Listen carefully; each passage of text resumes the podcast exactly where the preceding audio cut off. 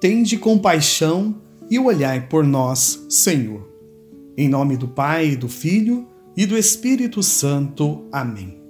Quarta-feira da oitava semana do Tempo Comum. 26 de maio é o dia de São Felipe Neri. Nascido em Florença, Itália, em 21 de julho de 1515, Felipe Neri pertencia a uma rica família. Junto com a irmã Elizabeth, foi educado pela madrasta. Felipe surpreendia pela alegria, bondade, lealdade e inteligência. Cresceu na sua terra natal, estudando e trabalhando com o pai, sem demonstrar vocação para a vida religiosa, mesmo frequentando regularmente a igreja. Em 1535, aceitou o convite para ser tutor dos filhos de uma nobre e rica família, estabelecida em Roma. Nessa cidade foi estudar filosofia e teologia com os agostinianos. No tempo livre, praticava a caridade junto aos pobres e necessitados. Somente aos 36 anos de idade, ele se consagrou sacerdote, sendo designado para a igreja de São Jerônimo da Caridade.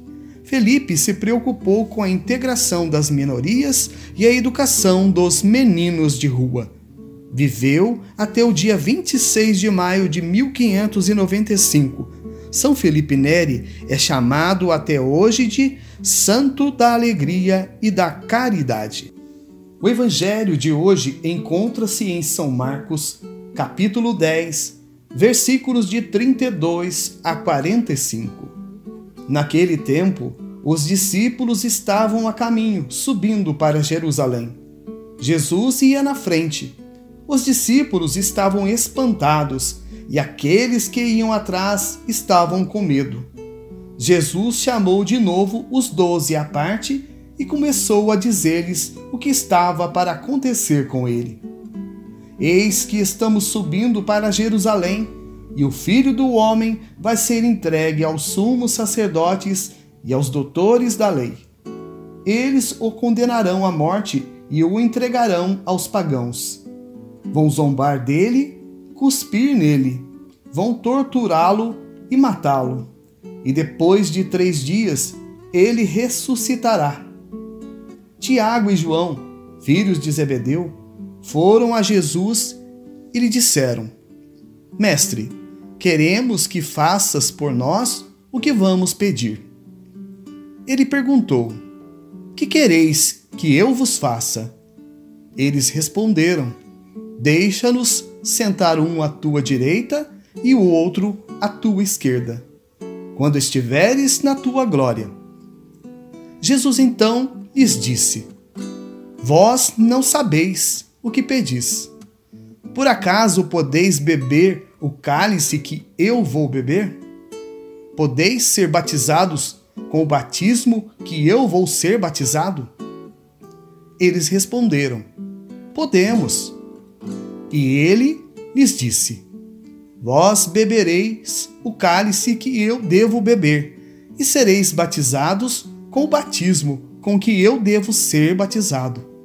Mas não depende de mim conceder o lugar à minha direita ou à minha esquerda. É para aqueles a quem foi reservado. Quando os outros dez discípulos ouviram isso, indignaram-se com Tiago e João. Jesus os chamou e disse: Vós sabeis que os chefes das nações as oprimem e os grandes as tiranizam. Mas entre vós não deve ser assim. Quem quiser ser grande, seja vosso servo.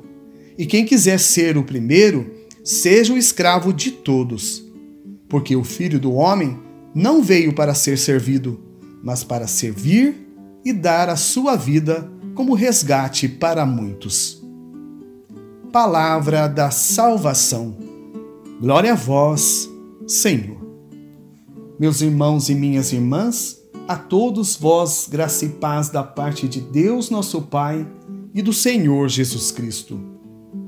Acabamos de celebrar a festa de Pentecostes, data que nos remete ao início da Igreja, onde a Santíssima Virgem Maria e os apóstolos receberam o Espírito Santo, assim como prometera Jesus. É válido lembrar que nas homilias proferidas pelo cônego Vanderlei no dia de Pentecostes, ele nos alertou que todo cristão tem por caráter de unção a missão de discípulos e missionários de Cristo. Já não somos espectadores, mas participamos ativamente da missão de Cristo, não como criaturas, mas como filhos de Deus, porque através do batismo nos tornamos sacerdotes e assim participamos do sacerdócio comum dos cristãos. Somos igualmente profetas do reino e ainda somos reis, porque temos a dignidade da unção batismal. E este deveria ser o nosso comprometimento, para que assim busquemos nosso lugar na igreja e com os dons que cada um recebeu do Espírito Santo no dia do batismo, ajudemos na construção do reino de Deus. Mas o que se vê às vezes é a disputa pelo poder. Quem tem mais merecimento? Quem deve ocupar os melhores lugares? Podemos notar que até os discípulos também queriam um lugar de destaque ao lado de Jesus.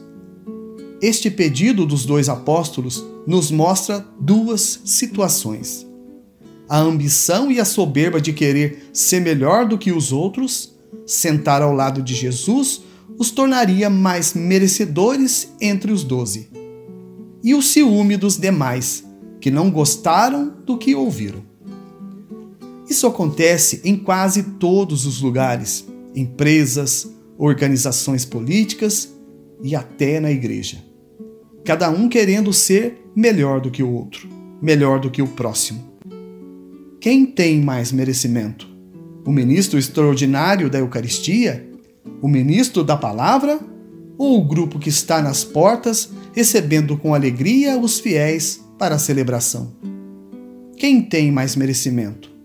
Quem é mais importante? A resposta é óbvia: ninguém é melhor do que ninguém.